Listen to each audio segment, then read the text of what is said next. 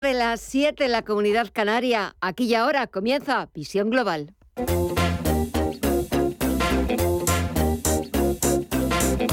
Esto es Visión Global con Gema González. Hasta las 10 de la noche tenemos por delante dos horas, dos horas que vamos a compartir con todos ustedes, dos horas en las que vamos a analizar, por supuesto, la última hora de lo que está pasando en la actualidad también. Las últimas dos horas de negociación de la principal bolsa del mundo. Enseguida buscamos ese primer análisis, como todos los viernes, con José Antonio Madrigal, director general de Urequers. Pero también, al ser viernes y muchos de ustedes ya estarán disfrutando de esas merecidísimas vacaciones de Semana Santa. También les vamos a proponer ofertas culturales para que disfruten de estos merecidísimos días de descanso y si las comienzan la próxima semana, pues para que disfruten de este próximo fin de semana. Con José Antonio Madrigal, como siempre, le preguntaremos qué es lo que ha pasado en esta semana, que nos haga un balance de lo que ha dado de sí estos últimos cinco días en las eh, principales eh, bolsas del mundo, a este y al otro lado del Atlántico, en una semana marcada por un tono un poquito más agresivo de lo que nos tiene acostumbrado la Reserva Federal Norteamericana. También una semana en la que hemos asistido a ese repunte en los intereses de la deuda, sobre todo en Estados Unidos, aunque también aquí en Europa, y la falta de avances en las negociaciones entre Rusia y Ucrania. La Unión Europea, por cierto, ya ha dado luz verde a un quinto paquete de sanciones a Moscú. Echamos un vistazo a las pantallas y de nuevo ese repunte en los intereses de la deuda a quien más está afectando sobre todo al sector tecnológico. Echamos un vistazo a las pantallas y vemos como el Nasdaq Composite está bajando un 0,8% y se coloca en los 13.786 puntos. Sube de forma muy tímida el SP500 un 0,06% en los 4.502 puntos y el promedio industrial Dow Jones avanza un 0,67% hasta los 34.814 puntos. Y la atención se nos dispara, al igual que se está disparando la rentabilidad del Treasury americano del bono estadounidense a 10 años suma un 2,16% y ya está en máximos en el 2,71%. Sube la rentabilidad, baja el precio de los bonos y también está bajando el índice VIX de volatilidad un 2,8% por debajo de los 21 puntos. Y en el resto de bolsas latinoamericanas vamos a seguir tomando el pulso a los otros mercados a las bolsas eh, de América Latina, pero también al mercado de divisas, al mercado de materias primas y también vamos a echar un vistazo para ver la negociación de las principales criptomonedas. Todo ello enseguida. Mirilla Calderón, muy buenas tardes. Muy buenas tardes, Gema. Pues vemos al Merval de Argentina avanzar un 0,66% hasta los 92.126 puntos. El Bovespa en Brasil se deja un 0,4% hasta los 118.400 puntos. El IPSA chileno retrocede un 0,2 hasta los 4.955 puntos y el IPC mexicano en los 54.741 puntos se deja casi un 1%. En el mercado de divisas y materias primas empezamos por estas últimas, las, en las que el barril de Bren avanza ahora mismo más de un 1% hasta los 101 dólares con 66 y el West Texas en los 97 dólares repunta también más de un 1%. El oro, por su parte, avanza un 0,26 y cotiza en los 1.942 dólares la onza. Por su parte, en el mercado de divisas, vemos el euro rebajar su cotización un 0,06% y a la libra hacer lo mismo un 0,35. Y si miramos al mercado de las criptos, vemos al Bitcoin caer un 1,5% hasta los 42.994 dólares. El Ethereum cotiza con una subida de superior al 0,5% hasta los 3.245 dólares. El Ripple se deja un 2,3 hasta los 0,76. Solana en los 114,53 dólares cae un 1,14 y Terra se deja un 6,22%.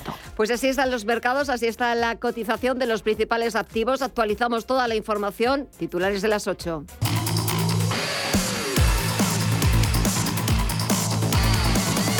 Que comenzamos con la reunión que han mantenido este viernes COF PYME para analizar las negociaciones que están llevando a cabo con los sindicatos para el acuerdo de empleo y negociación colectiva hasta 2024. Los empresarios mantienen su disposición a incrementar los salarios de casi el 8%, 3,5% en 2022, un 2% en 2023 y otro 2% en 2024, con mejoras por productividad en sectores y empresas, pero no consideran aceptable la última oferta de los sindicatos de una subida del 3,4% este año, del 2,5% en 2023 y del 2% en 2024. Pero además, y ahí está la clave de la negativa de la COE, es que a estas subidas se les añada la recuperación del poder adquisitivo que se pierde en 2022. Y continúan las reacciones a la reunión entre Pedro Sánchez y Alberto Núñez Feijó. El ministro de Presidencia, Félix Bolaños, dice que no tuvieron ninguna propuesta solvente por parte del líder del Partido Popular. No tuvimos ninguna propuesta solvente, ninguna propuesta estudiada, analizada por escrito del líder del Partido Popular que vino sin hacer los deberes a la reunión con el presidente del Gobierno. Y por tanto lo que esperamos es que más allá de generalidades y de declaraciones a medios de comunicación y a la prensa, lo que queremos es eh, poder tener propuestas solventes y propuestas serias, analizadas, estudiadas del líder de la oposición, del señor Feijó, para que puedan pasar de las palabras a los hechos. Por su parte, la titular de Hacienda, María Jesús Montero, aboga por encontrar puntos de encuentro en materias clave. Porque la gobernanza tiene mucho que ver con cómo y de qué manera se ejerce la lealtad institucional y qué visión de modelo de Estado descentralizado tenemos cada uno. Y por supuesto tiene que ver con la capacidad de fijar consensos básicos que nunca tuvieron que quebrarse.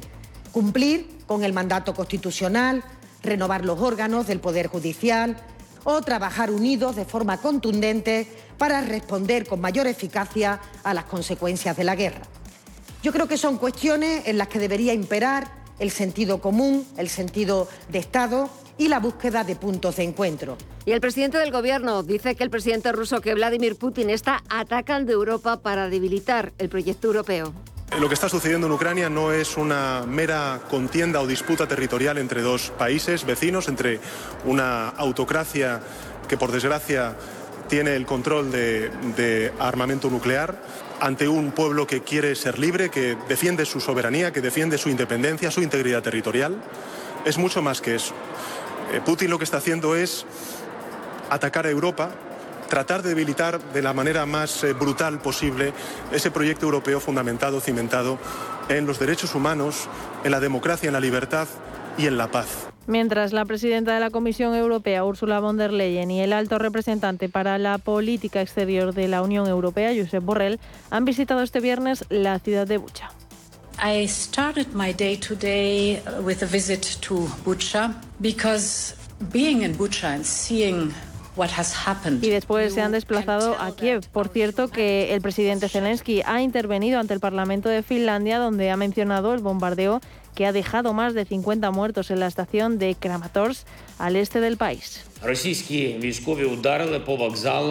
Ha dicho que no había personal militar, había gente esperando un tren para ir a un lugar seguro, ha dicho. Han sido alcanzados por misiles, hay testigos, hay vídeos, hay restos de misiles y hay muertos. Y la ministra de Hacienda, María Jesús Montero, descarta la posibilidad de corregir la tarifa del IRPF ante el repunte de los precios o de tocar el IVA de algunos productos porque en su opinión la inflación tiene una causa muy clara, la subida de los precios de la energía y el gas sobre la que el gobierno ya está actuando.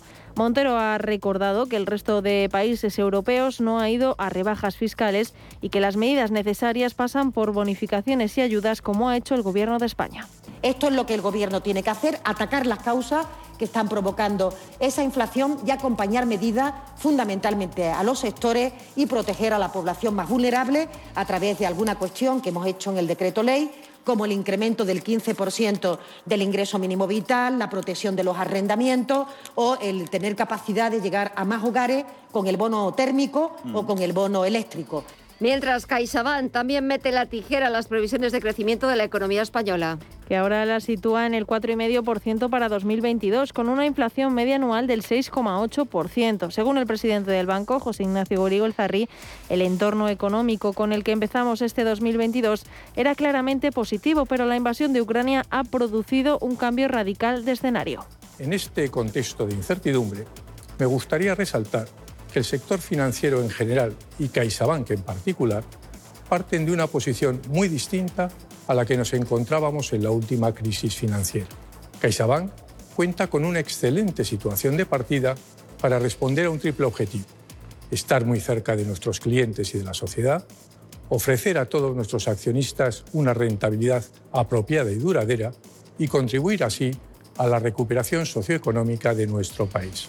Y este domingo 10 de abril comienza la Semana Santa 2022 sin limitaciones horarias y con turismo. Volvemos a la normalidad después de dos años. Por primera vez desde 2020 las procesiones volverán a tomar las calles en Semana Santa. No obstante, comunidades como Andalucía han establecido recomendaciones como el uso de la mascarilla en exteriores en situaciones de bullicio y que los costaleros se hagan un test de autodiagnóstico y que durante la procesión usen mascarillas. Mientras la DGT prevé más de 14 millones de desplazamientos desde este viernes y hasta el próximo lunes 18 de abril. Como es habitual, el dispositivo de vigilancia y regulación del tráfico durante estos 11 días se desarrollará en dos fases. La primera ha comenzado a las 3 de la tarde de este viernes y se extenderá hasta la medianoche del domingo, para la que la DGT espera 3,7 millones de viajes, mientras que la segunda fase aglutinará más movimientos de salida y de retorno.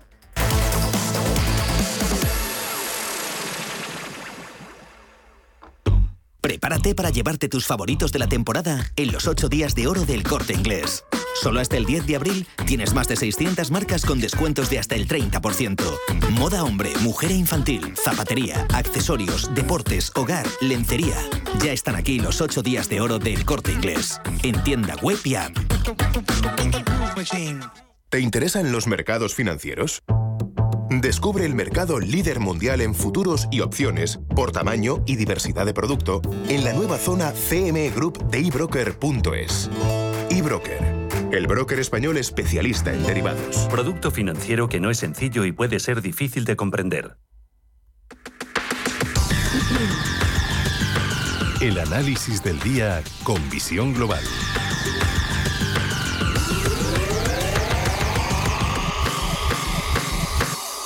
Y el análisis lo buscamos con José Antonio Madrigal, director general de Ureques. Muy buenas tardes, José Antonio. ¿Qué tal? Muy buenas tardes, Gemma. Bueno, ¿cómo despedimos la semana? Bueno, la despedimos números laterales para el Dow, un poquito abajo esta semana el Standard Poor's, un poquito más del 1%, y el gran castigado esta semana ha sido la tecnología, más de un 4% de caída, pero que no hay que preocuparse, que llevamos desde el, las últimas tres semanas una subida en la tecnología de cerca del 10%. Por lo tanto, lo que siempre decimos, los mercados no suben en línea recta, los mercados suben en ondas y es normal que veamos semanas hacia arriba y semanas hacia abajo.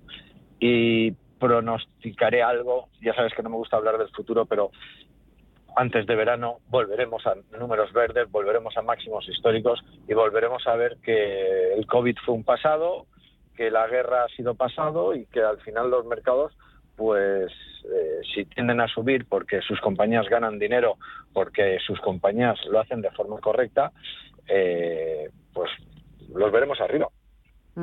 La verdad es que es verdad que esto, esta semana casi más interesante que la renta variable, donde hemos visto como sobre todo el sector tecnológico se ha visto muy afectado por el repunte en los intereses de la deuda. Tenemos al Tresuría americano, al bono estadounidense a 10 años, con una rentabilidad del 2,7%.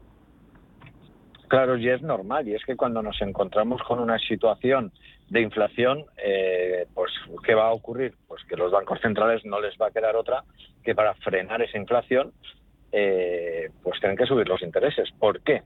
Pues para que la gente, las empresas, no nos endeudemos. ¿Por qué? Porque si nos endeudamos podríamos hacer que los precios siguieran creciendo. ¿Manera de frenarlos?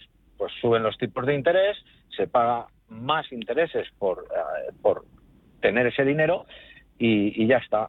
Uno de los inconvenientes más graves que encontramos con esto de la inflación es que a los gobiernos al final hay que entender que, y esto es una desgracia, pero hay que saberlo y lo tenemos que entender todos, y es que a los gobiernos les interesa que haya inflación. Y les interesa por varios motivos. Eh, eh, voy a ponerte dos ejemplos muy sencillos. Uno es con la deuda, es decir, el hecho de que el gobierno tenga una deuda enorme y en este caso, en el caso de España, nos encontremos con un 10% de inflación, pues significa que realmente el gobierno debe un 10% menos.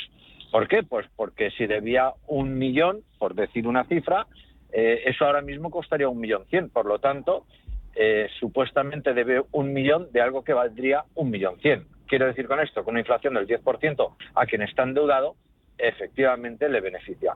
Y por otro lado, le beneficia eh, de forma innumerable con, con, otro tema que es el tema de los impuestos. Hay que entender que una persona que compre una acción a 100 euros, por dar cifras redondas, el hecho de que haya llegado esta compañía a 110 euros, esta persona no ha ganado dinero, porque si estamos ante una inflación del 10%, significa que me he quedado igual. Pero realmente tampoco me he quedado igual, porque es que el gobierno de estos supuestos 10 que yo, he, que yo he ganado, hay que decir que si la acción mm, quedándose estable, inflacionaria, ha pasado de valer 100 a 110, yo no he ganado dinero, pero la realidad es que como venda el gobierno va a querer una parte de, eso, de ese diferencial entre mi precio de compra y mi precio de salida. En este caso, yo tendría que vender en torno a los 112 y medio, 113 para quedarme en la misma situación que tenía hace un año. Es decir, la inflación beneficia a los estados siempre y desgraciadamente empobrece a la gente.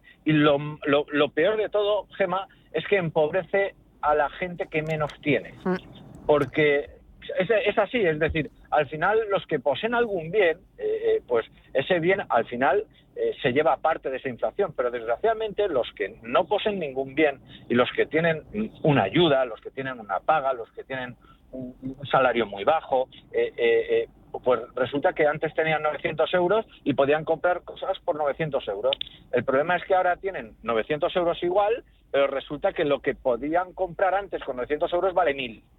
Y entonces, ¿qué ocurre? Pues que tienen que comprar cosas por importe de 8 o 10 euros, porque es lo realmente que tienen ahora, a pesar de que les hayan dado una paga de 900 euros. Quiero decir con esto que la inflación es un tema muy importante, los tipos de interés en renta fija los vamos a ver mm, moverse en los bonos, lo vamos a ver como los bancos centrales, ya lo hemos visto en Estados Unidos, eh, ahora en, marzo, pero es que lo vamos a volver a ver en, los próximos meses porque Estados Unidos no le tiembla la mano para subir los, los, intereses y lo vimos con la crisis del Lehman Brothers en el año 2008, que aquí tardamos años para controlar eh, eh, o para bajar en aquel momento los tipos de interés y allí eh, en nada, en un mes tenían clarísimo lo que había que hacer. Evidentemente, Estados Unidos salió rápidamente de aquella crisis bancaria, de aquella crisis financiera, y en Europa pues nos quedamos estancados pues hasta 5 y 6 años que en el 2012 y 2013 todavía vivíamos los latigazos de aquella, de aquella crisis y aquella mala adaptación por el Banco Central Europeo. Mm. Bueno, pues en este caso vamos a ver si hemos aprendido algo la, la lección más de una década después y somos capaces de adaptarnos rápidamente a las circunstancias. Si hay que subir tipos, vamos a subir tipos, porque si no estamos empobreciendo cada vez más a la gente. No solo a la que invierte en bolsa, vuelvo a repetir, por la inflación y por los impuestos que hay que pagar, sin tener ganancias, vuelvo a repetir, sin tener ganancias, y en segundo lugar, eh, pues bueno, aquellas personas que quieran entrar en el mundo de la renta fija, pues por lo menos no tendrán su dinero en el banco, que ahora mismo les acaban de quitar un 10%, o sea, es otro impuesto, otro robo, porque aquel, aquel, que tenía un millón de euros es que desgraciadamente ahora tiene 900.000, porque la capacidad de compra que tiene es de 900.000. Es decir, que no estaban equivocados y con esto ya ah, finalizo, Gema, no estaban equivocados aquellos que han prestado dinero, atención, al menos 0,5% al gobierno español. Es decir, porque a pesar de haberlo eh, dado en negativo, bueno, pues lo han tenido invirtiendo, lo han tenido arriesgando. Eh, ojo, porque por lo menos estaba supuestamente asegurado. Hay que recordar que en los bancos más de 100.000 euros eh, no están asegurados. Si alguien tiene un millón de euros, desde luego evidentemente tiene que invertir. Y en momentos de inflación, mm, ni qué decir, vuelvo a repetir, el dinero cada vez vale menos en momentos de inflación y es hora de invertir. Es hora de invertir y sobre todo es hora también de cuando se vaya a invertir dejarse asesorar y dejarse eh, guiar por las opiniones de los mejores expertos, de los mejores profesionales. José Antonio Madrigal, director general de Ureckers, que pases una muy buena Semana Santa, disfruta muchísimo de tus niños, del buen tiempo, ojalá que haga buen tiempo, de tu tierra y nada, nos volvemos a escuchar después de Semana Santa. Pásalo muy bien. Muchísimas gracias, como siempre, por dedicarnos los viernes este ratito a hablarnos de cómo ves el mercado. Un fuerte abrazo y hasta después de Semana Santa. Muchísimas gracias. Venga, felices inversiones, feliz Semana Santa. Chao. Chao.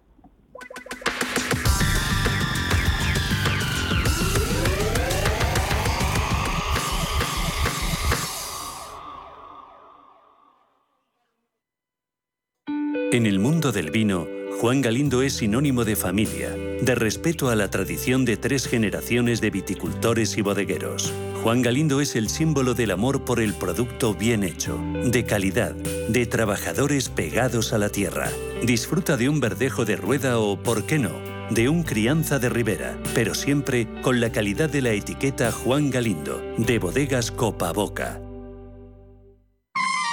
Agenda en el calendario tu visita a Peñafiel y vive la pasión por la Semana Santa en el municipio ribereño, con actos solemnes tan destacados como nuestra fiesta de interés turístico nacional, la Bajada del Ángel, el domingo 17 de abril. Festividad religiosa que alberga repercusión nacional e internacional. Descarga el programa y ven a visitarnos. Toda la información en la web de turismo turismopenafiel.es.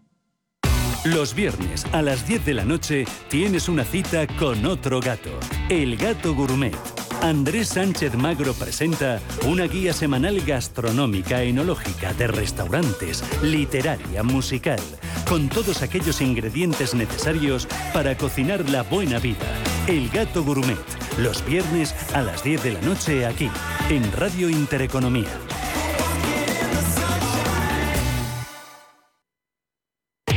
Información internacional. CaixaBank patrocina este espacio. Les 10 et 24 avril, la France a rendez-vous avec son histoire, ses valeurs, son destin. Les 10 et 24 avril, faisons ensemble le choix de l'espérance. Les 10 et 24 avril, faisons ensemble le choix d'une nouvelle époque pour la France.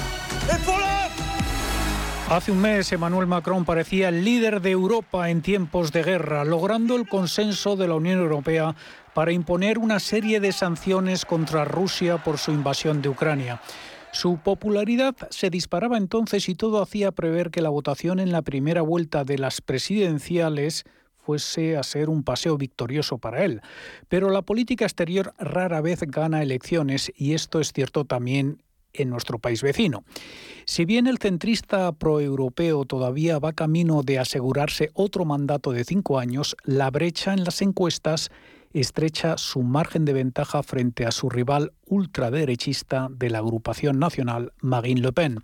Los sondeos indican que los dos candidatos despejarán la primera vuelta del 10 de abril estableciendo dos semanas más tarde una revancha mucho más reñida, como la de 2017.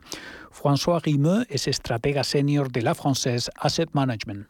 Contrairement à 2017, a diferencia de 2017 y a juzgar por la baja volatilidad implícita del euro dólar y el diferencial del bono francés frente a la de los países comparables de la zona euro, los mercados financieros no parecen considerar las elecciones francesas como un acontecimiento importante. No obstante, en caso de sorpresa, podría haber movimientos bruscos en todos los activos de la zona euro.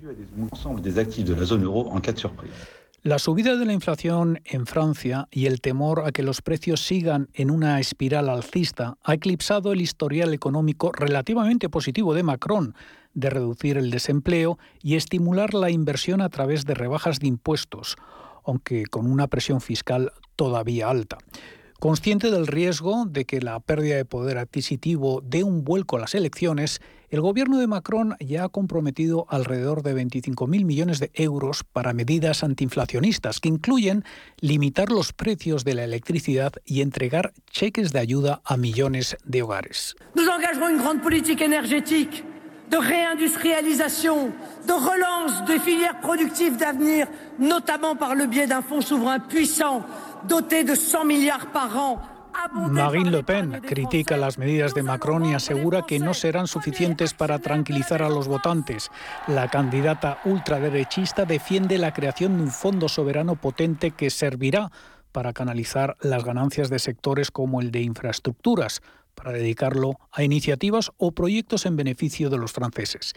Dice que si preside Francia se compromete a reembolsar la deuda soberana del país, tanto los intereses como el capital. Las encuestas señalan que el poder adquisitivo es la principal preocupación de los votantes y que los hogares nunca han estado tan preocupados por la inflación. Le Pen promete reducir el IVA sobre la energía y eliminarlo por completo para los productos de primera necesidad.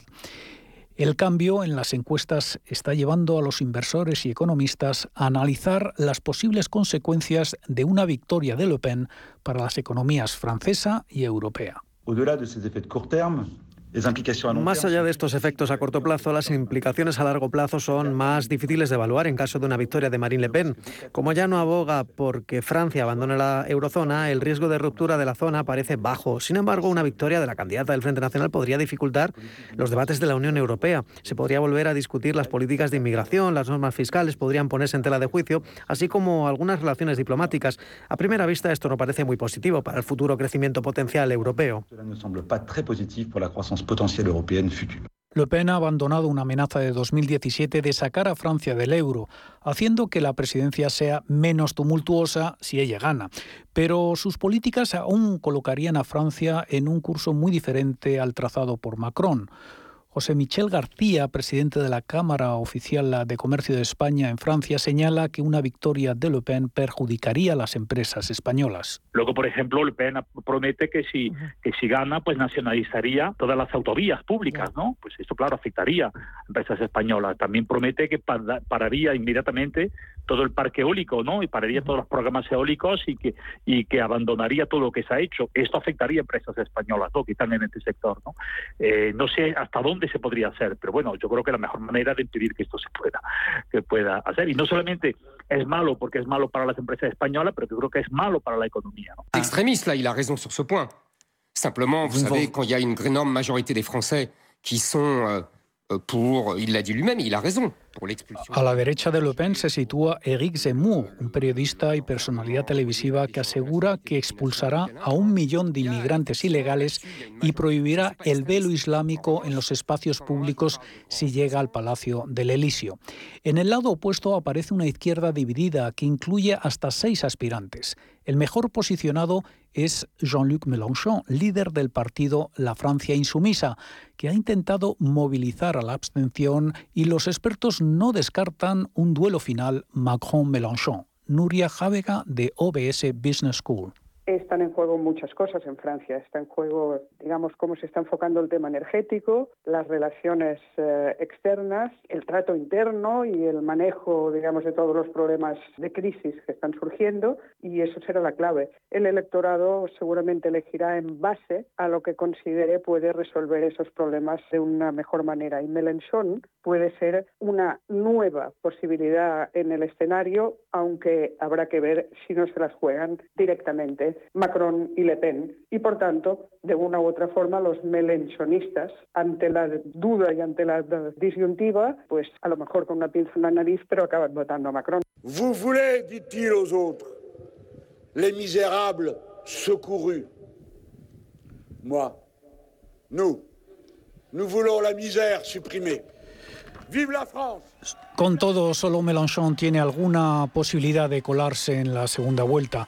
Los sondeos le colocan en tercer lugar en esta primera vuelta gracias a su mensaje anticapitalista y en favor de priorizar la lucha contra el cambio climático, que además enlaza con muchas de las reivindicaciones de los chalecos amarillos. Pese a su distancia ideológica, Mélenchon comparte algunas propuestas con la extrema derecha, como el soberanismo económico, y su posición en la segunda vuelta puede ser clave.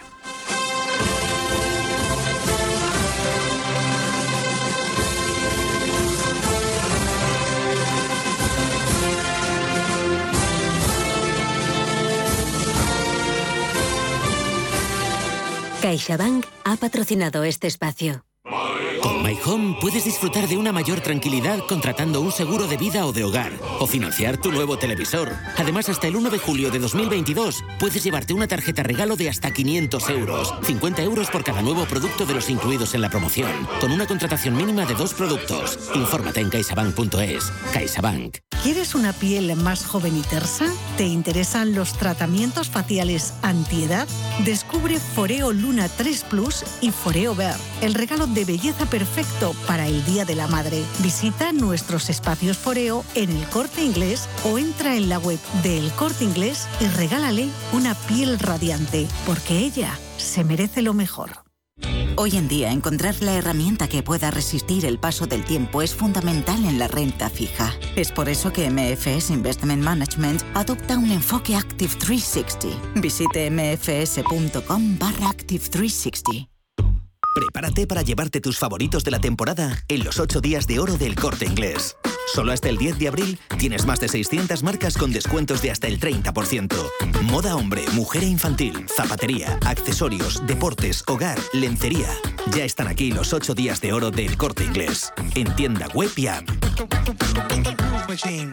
Si caminas solo, irás más rápido. Si caminas acompañado, llegarás más lejos. Luna Sevilla es su asesor patrimonial de referencia. Prestando nuestros servicios como agentes de Caser Asesores Financieros, somos una empresa con amplia experiencia profesional y una clara apuesta por la formación de calidad, la información transparente y objetiva y por el asesoramiento financiero personalizado y continuado. Si desea más información, visite lunasevilla.es o llámenos al 91 762 3442.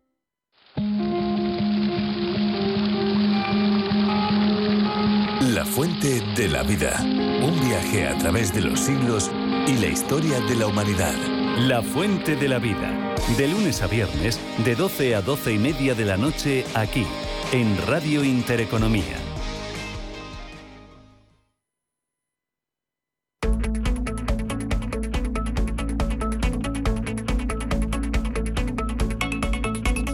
En Visión Global, Agenda Cultural. Damos comienzo al segundo fin de semana del mes de abril repasando los planes que podemos hacer, empezando por las carteleras. Este recuerdo lo es todo. Sin él estaríamos ciegos. Sin él dejaríamos el destino del mundo a su merced. Empezamos con Animales Fantásticos, Los Secretos de Dumbledore. Siento molestarte, Albus, pero he recibido noticias preocupantes. Dime, ¿qué sucede? Es Grindelwald. El malvado y poderoso mago Grindelwald sigue buscando adeptos a su causa, pero esta vez se transportará a todos los rincones y mundos mágicos existentes para obtener lo que quiere.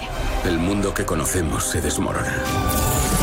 Si queremos derrotarlo, tendrás que confiar en mí. Señor Kowalski, lo necesitamos. Por otra parte, Dumbledore unirá a su propio ejército formado para poner fin a la guerra que está a punto de comenzar. Grindelwald en su nombre.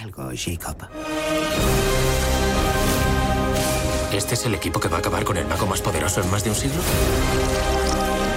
Mientras se encuentran aliados y la manera de poner fin a esta oscuridad, el pasado de Dumbledore irá cada vez tomando más presencia en la historia entre él y su antiguo amigo Grindelwald, con quien le unen otros grandes lazos más allá de la enemistad. ¿Puedo preguntarte algo?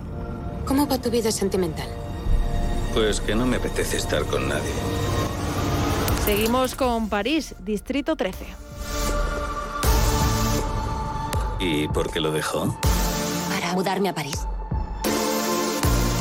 Una película que traslada la acción al barrio de Les Olympiades en París, en el Distrito 13, un lugar donde reside un grupo de adolescentes que mantienen una intensa amistad.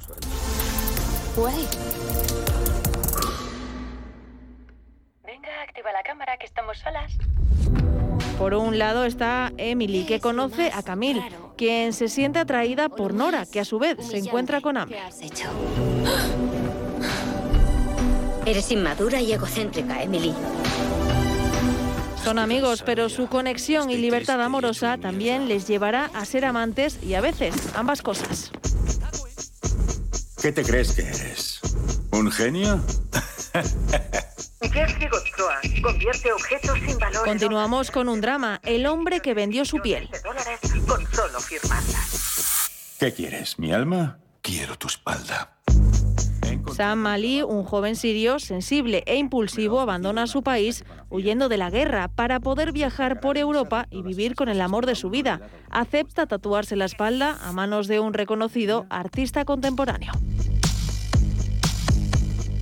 Con mi último trabajo, estoy explorando un nuevo terreno. Tras convertir su cuerpo en una prestigiosa obra de arte, Sam comprende poco a poco que su decisión implica todo lo contrario a lo que él deseaba en un principio, su libertad. ¿Qué pasa? Tus cosas están en la cama. Mejor que no nos veamos más. Espera, me dejaba el móvil. Vamos ahora con una comedia dramática. Las cartas de amor no existen. Que se me pase la saca. En biología se llama reequilibrar el funcionamiento celular. Aquí lo llamamos alcoholismo. Jonas sigue perdidamente enamorado de su ex y después de una noche de alcohol se presenta en su casa para confesarle sus sentimientos, pero Lea le rechaza y derrotado termina en la cafetería de debajo de su casa y comienza a escribirle una carta de amor olvidando todo lo que tenía que hacer ese día. Es grave. Digamos que es importante. A lo mejor es lo que la atrajo. Las historias imposibles. Con la ayuda del camarero Matthew y algunos vecinos del barrio, Jonas se enfrentará a sus relaciones pasadas, a un futuro incierto y sobre todo a sí mismo. Y lo que empieza siendo un último intento de volver con su ex se transforma en toda una reflexión sobre su vida. Llegarán a lo más alto. La limusina estará al caer. ¿Una limusina? Y acabamos con una peli para ver en familia, Orquestra Lurtarra. Vamos, arriba ese ánimo. Hay que empezar desde abajo. Esta es la adaptación de la novela homónima de Harkaitz Canos, que también ha participado en el guion de la película. Revolucionarán la historia de la música. La orquesta terrestre presenta la historia de Manuk y sus deseos por formar parte de una orquesta. Para ello tendrá que buscar la ayuda en algunos de sus alocados amigos.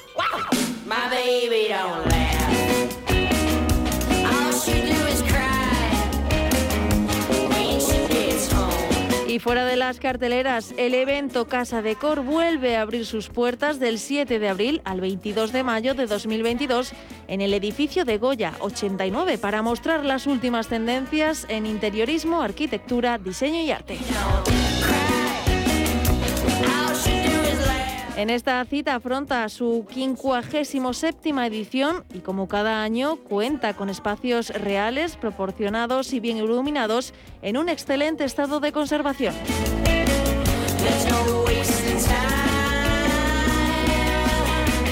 Para la nueva edición de 2022, Casa de Cor regresa al barrio de Salamanca, donde hace 30 años inauguró su primera edición. Durante sus cinco semanas de duración, se exponen numerosos proyectos de decoración que alberga el edificio escogido.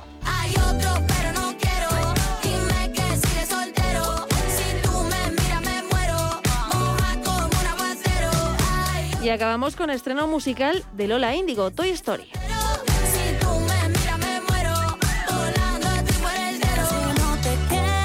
La granadina rompe con el estilo urbano que venía ofreciéndonos últimamente para traer esta canción de corte pop que habla del ghosting. La cantante ahora se encuentra en una transición musical con la que va a dar la bienvenida a una nueva etapa. Disfruten con ella el fin de semana.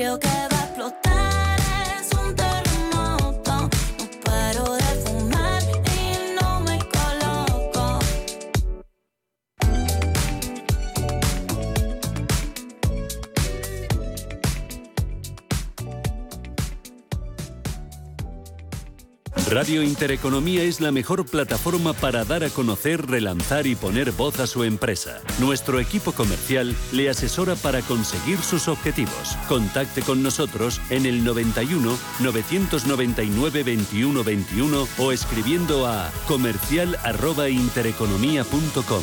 Radio Intereconomía, la radio de las empresas. En Radio Intereconomía, Visión Global.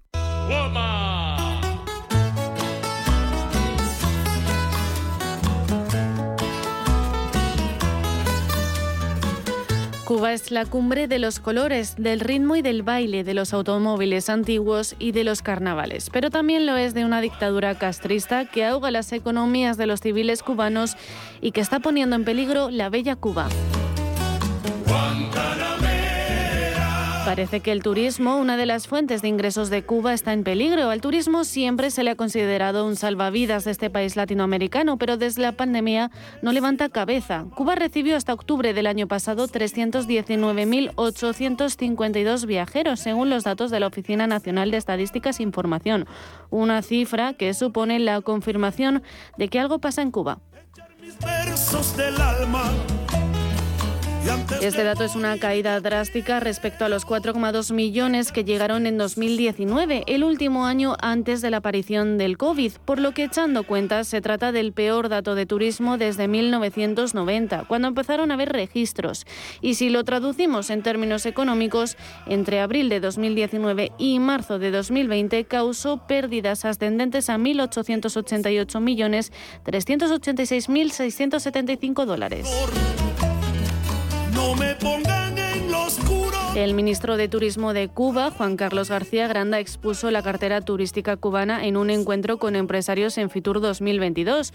García Granda detalló las fortalezas de su sector en la isla, con amplias proyecciones de crecimiento hacia 2030. Vamos a desarrollar la actividad.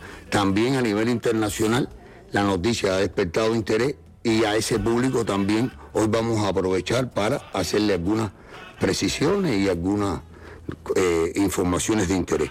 Entre los objetivos destacó elevar la capacidad hotelera a 95.000 habitaciones y superar los 6 millones de visitantes. Asimismo, en el intercambio con representantes de distintas firmas del sector, desde que comenzó la pandemia, Cuba ha perdido en valor turístico más de 2.500 millones de dólares, además de una caída de 10.000 millones en la recaudación tributaria a causa de la cuarentena decretada.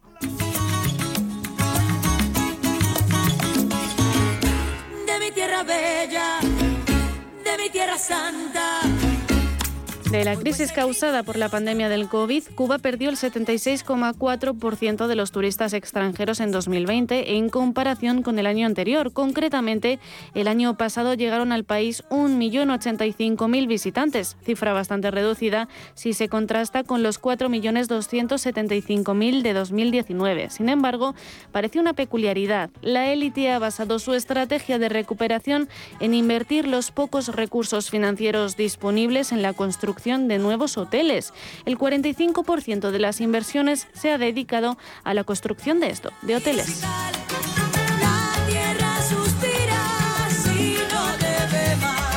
Los últimos seis años, las inversiones en el sector turístico cubano han pasado de 1.575 millones de pesos a 4.139 millones, lo cual representa un descomunal crecimiento del 162%. En el periodo de 2017 a 2019, según ha reportado la propia ONEI, el país construyó un total de 57 nuevos hoteles. Además, el turismo se sitúa por detrás de la venta de servicios profesionales al exterior, con lo que contribuye en un 10% al PIB, al Producto Interior Bruto, y genera medio millón de empleos, según las cifras oficiales. En cuanto a las compañías hoteleras españolas, en Cuba en 2018 gestionaban ya más de la mitad de las habitaciones. Regentan 34.794, lo que supone la mitad, el 51,2% de todas las censadas en Cuba. Pero la inestabilidad política y social con el mandato de Díaz Canel ha hecho peligrar esta posición. Empresas como Melia, Iberoestar o Barceló han visto peligrar su continuidad en el país. Que cuenta con 32 hoteles en Cuba, con un 16,8% de las habitaciones disponibles del grupo localizadas en este país, está en la exposición de esta compañía a la región caribeña que vio cómo su CEO se encontraba con el paso a Estados Unidos bloqueado, fundamentado en la ley Helms-Barton, que permite a los estadounidenses expropiados denunciar a empresas supuestamente beneficiadas. Miguel Díaz Canel es el presidente de Cuba. Y de condena bloqueo, pero dicen que nosotros no buscamos una solución política elevada convocando al pueblo a enfrentar al pueblo. Nosotros no llamamos al pueblo a enfrentar al pueblo, nosotros hicimos un llamado al pueblo a defender su revolución, a defender sus derechos. Y el pueblo apoyó. La situación turística de Cuba no es comparable con la buena racha que están viviendo países como República Dominicana. Por ejemplo, en tiempos de pandemia se ha debido a la eficaz estrategia adoptada por el Gobierno y a la fuerza del sector privado.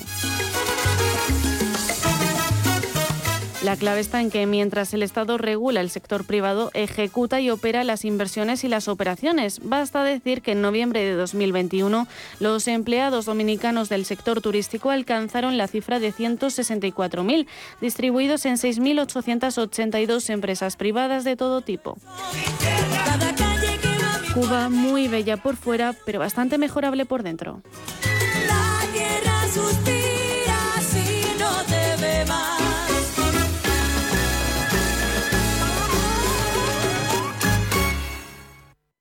Radio Intereconomía. Eres lo que escuchas.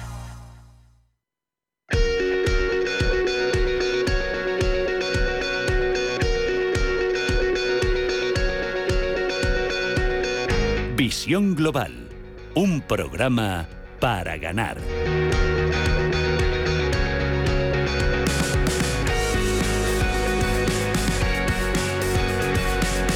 Estos próximos minutos, aquí en Visión Global, es viernes, ya muchos de ustedes seguro que están disfrutando de esas vacaciones eh, de Semana Santa merecidísima y muchos otros pues ya a punto de comenzarlas, quizás este fin de semana o la próxima semana. Pero queríamos dedicarle unos minutos a hablar eh, de la Unión Europea, hablar de Europa. Es cierto que estamos viviendo los europeos unos momentos muy críticos, con una guerra casi al ladito de nuestras puertas, al ladito de nuestras fronteras.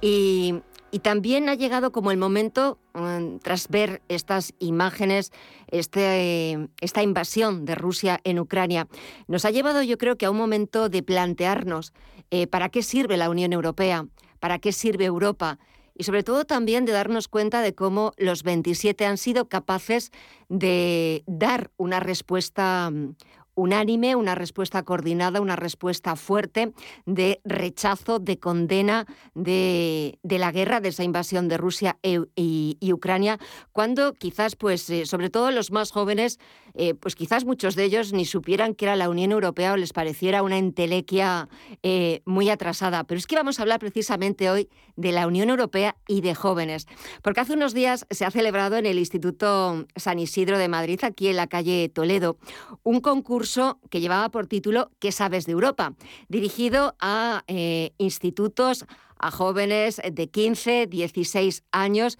y en él ha participado, han participado dos jóvenes del Instituto La Estrella que han sido encima los ganadores. Voy a presentarles primero para felicitarles, para darles la enhorabuena y después pues para que nos cuenten su experiencia, quedaron los primeros y tienen que saber muchísimo de Europa. Empiezo saludando a Elvira Rusillo. Elvira, muy buenas tardes. Hola, buenas tardes. Oye, felicidades, enhorabuena, ¿eh? Muchas gracias. Y también presento a otro de los compañeros del equipo ganador, Miguel Ballesteros. Miguel, muy buenas tardes a ti también. Hola. Buenas tardes. Bueno, enhorabuena a los dos y a ver, Quiero empezar por el principio.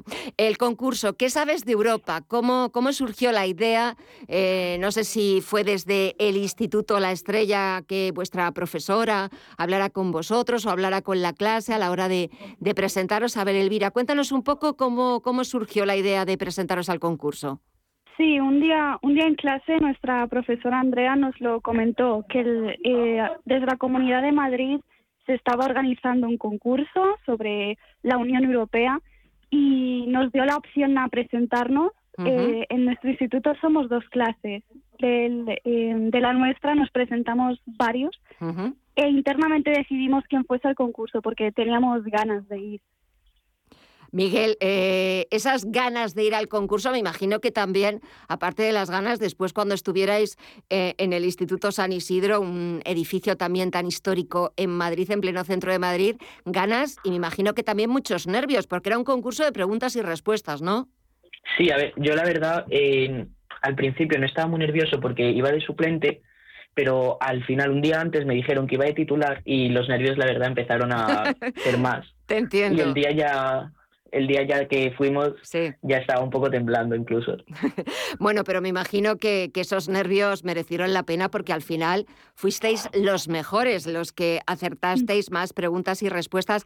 A ver, Elvira, no, no quiero ponernos en ningún aprieto, ni a ti ni a Miguel, pero a ver, ¿cuál fue la pregunta más fácil? A ver, Elvira. A ver, la más fácil probablemente fuesen en la primera fase, porque había dos, una que era un trivial y otro que era así más pregunta-respuesta. Probablemente las de la primera fase, porque eran más de cultura general, no tanto de la Unión Europea, sino de Europa, y era una fase más liviana, que teníamos eh, eh, pruebas como de mímica o un tabú o de dibujar. Entonces esas sí que eran más fáciles y sirvió para relajarnos un poco porque nos esperábamos algo bastante más difícil. eh, Miguel, para ti, por ejemplo, eso, la pregunta más fácil. Donde dijiste, bueno, esto, esto, esto seguro que ganamos. A ver. A ver, yo creo que fue en la primera parte, en una cosa del Eurosabes, que es que eh, preguntaron quién dio eh, el reino de Granada a los reyes católicos. Y yo justo me había visto una serie de, de aquí de España y los reyes católicos. Entonces eh, preguntaron el nombre y justo me lo sabía bastante bien. Bueno, fíjate, para, ah, de vez en cuando, cuando muchas veces criticamos las series de televisión, pues mira, a veces que, oye, que vienen estupendamente porque os vino de maravilla eh, que, vieras la serie y, y, poder acertar la pregunta. Y Elvira, me imagino que aparte de nervios, de esa primera parte que fue un poco más relajada, pero luego vendrían momentos un poquito más estresantes o más difíciles, más complicados. ¿Qué fue la parte más difícil, más complicada? Sin duda la segunda parte, en la que nos juntamos como con los las otras mejores parejas que habían quedado primeros en la anterior fase, que ahí sí que vimos que el nivel subía, que las preguntas eran más difíciles y más exigentes, y había algunas que no sabíamos ni de dónde las habían sacado. y ahí sí que, eh, al menos por mi parte, tenía un poco más de nervios, sobre todo porque las otras parejas tenían como más nivel y parecían como que muy preparadas y muy seguras pero al final también eh, lo sacamos bien. Bueno, para que veas, muchas veces em, eh, al final también los nervios traicionan muchas veces a la hora de, responder y en estos concursos o en estas situaciones me imagino que cuando pues más o menos eh, tú vas consciente de, de, lo que sabes, de lo que habéis estudiado, de cómo os lo habéis preparado, me imagino que también Miguel se confía en uno mismo y para adelante, ¿no? Sí, bueno, a ver, eh, la primera parte, la verdad, eh, yo me esperaba pasarla bastante bien, bastante fácil, con los conocimientos que ya sabíamos, y la segunda sí que me empecé a preocupar más por los conocimientos que tenían el resto en vez de nosotros. Eh, por ejemplo, en esa, ponedme un caso concreto. A ver, Elvira, de alguna pregunta que te acuerdes de esas un poco más, más difíciles y donde veías el, veíais el nivel que tenían las otras parejas. A ver, de alguna que te acuerdes. Um, a ver, ahora ah. que me acuerde, o sea, ah, hubo una que ¿Sí? que dije, menos mal que no nos ha tocado a nosotros, porque ¿Cuál era? Le, le preguntaron a otra pareja que simplemente mencionar alguna de las centrales nucleares de España, que era que son de estas preguntas que dicen, pero ¿de dónde las han sacado? Porque claro, nosotros lo, lo comentábamos un poco entre nosotros, decimos, es que si nos llega a tocar a nosotros no teníamos ni idea. O por ejemplo, eh, había una parte en la que le ponían a cada pareja una foto y tenían que identificar un monumento y una ciudad. Y más o menos íbamos viendo las de las demás parejas hasta que nos tocase a nosotros y decíamos, vale, lo tenemos controlado, eh, como que lo sabíamos identificar. Llega el nuestro y nos toca un puente que no tenemos ni idea. Era un puente que estaba en Venecia y claro, la ciudad la podíamos sacar por la por, los canal. Y claro. vale, puede ser Venecia. ¿Cómo se llama el puente? No teníamos ni idea. ¿El famoso puente de los suspiros? No, no, ah, tenía otro nombre. Ah, el puente Rialto, Era uno blanco así. El puente, el, puente Rialto. Claro, el puente Rialto que es como el, el emblema también, es verdad, el que sale en todas las fotografías, eh, eh, el emblema de Venecia, pero es verdad que que puede ser un poquito más, más difícil de, Mm. resolver. Dices, la ciudad más o menos la tengo clara porque, bueno, pues veo los, los canales. Eh, eh, Miguel, ¿cuánto tiempo desde que os lo dijo vuestra profesora Andrea de que, bueno, de que os presentarais a- al concurso, sobre todo, aparte de que ganarais y que eso es, eh, oye, pues de nuevo enhorabuena y felicidades porque, oye, pues es haberlo hecho mejor que el resto, de haberlo hecho muy bien, pero ¿con cuánto tiempo tuvisteis para preparar, pues eso, me imagino, mm, cosas de historia, de política, eh, de geografía, eh, de la propia historia de la Unión Europea? ¿Con cuánto tiempo contasteis? Pues eh, la profesora nos lo dijo como a lo mejor un mes antes y supimos quiénes íbamos a ir dos semanas a lo mejor. Entonces estuvimos eh, cuatro clases, o sea, unas cuatro horas más o menos practicando allí y luego lo que sabíamos más o menos en casa, o sea, sí, unas dos semanas en total. Eh, Elvira, eh, ahora mismo, por ejemplo, ¿qué, qué dirías a los jóvenes eh, o tú, cuál sería tu mensaje de lo que para ti es Europa o de lo que significa la Unión Europea? La misma pregunta que os voy a hacer a los dos. A ver, el, siento que la Unión Europea, ya a pesar de institución política o sí, niveles más políticos o económicos, es una forma que al final tiene Europa de, eh, de unir a personas de diferentes, eh, de diferentes sitios, de diferentes países. A mí es una de las cosas que me parecen las más eh, importantes, las más curiosas, los programas culturales que tiene y que al principio pueda parecer un rollo, es algo importante que al fin y al cabo nos afecta más lo que queremos de nuestra vida diaria y es algo de lo que hay que informarse. Estoy de acuerdo contigo. Y Miguel, para ti. A ver, yo creo que la Unión Europea, aparte de haber nacido como institución económica más o menos, eh, creo que ahora mismo es mucho más importante el nivel cultural que nos da a todos con temas como el Interrail y todo eso que la parte económica al final. Entonces es una ayuda para conocer a lo que ha dicho Elvira, gente de otros países y.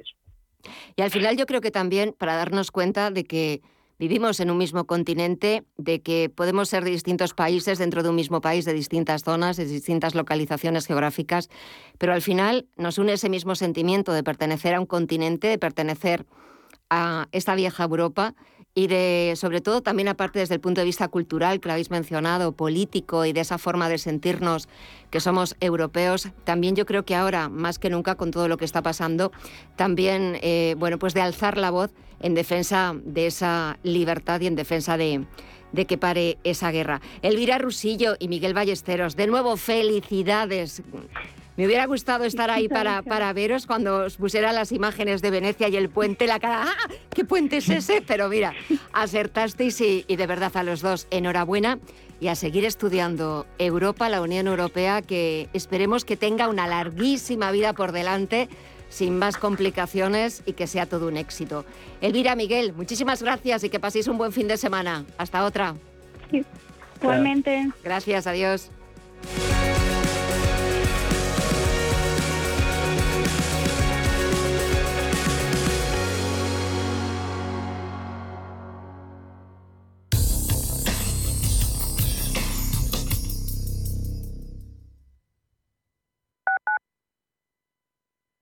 Los embalses de la Comunidad de Madrid se encuentran al 66,4% de su capacidad.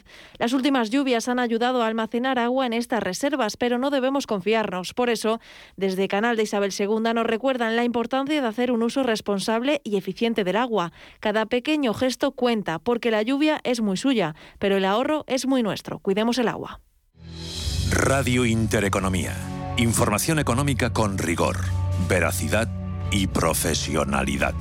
Nuestros oyentes son lo que escuchan. Estrictos, precisos, honestos, competentes y capacitados. Di que nos escuchas. Intereconomía, la radio que se identifica con sus oyentes.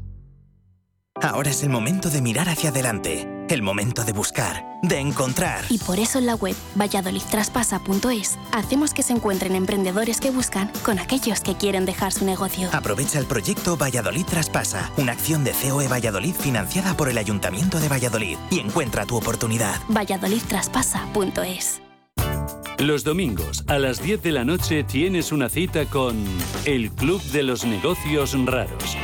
Un magazine dedicado al mundo de los libros. Actualidad, entrevistas, literatura y poesía tienen cabida en este espacio cultural de Radio Intereconomía. Dirigido por Andrés Sánchez Magro. Todos los domingos a las 10 de la noche. Son dos pandas que han nacido en Madrid. Mamá, ¿qué cantas? Es una canción que sonaba cuando yo era niña, sobre Chulín, el primer bebé panda nacido en el Zoo de Madrid. Ahora son dos los bebés pandas. ¿Te apetece conocerlos? Ven a disfrutar de nuestro 50 aniversario con los gemelos panda. zoomadrid.com por otros 50 años compartiendo historias. Radio Intereconomía. Eres lo que escuchas.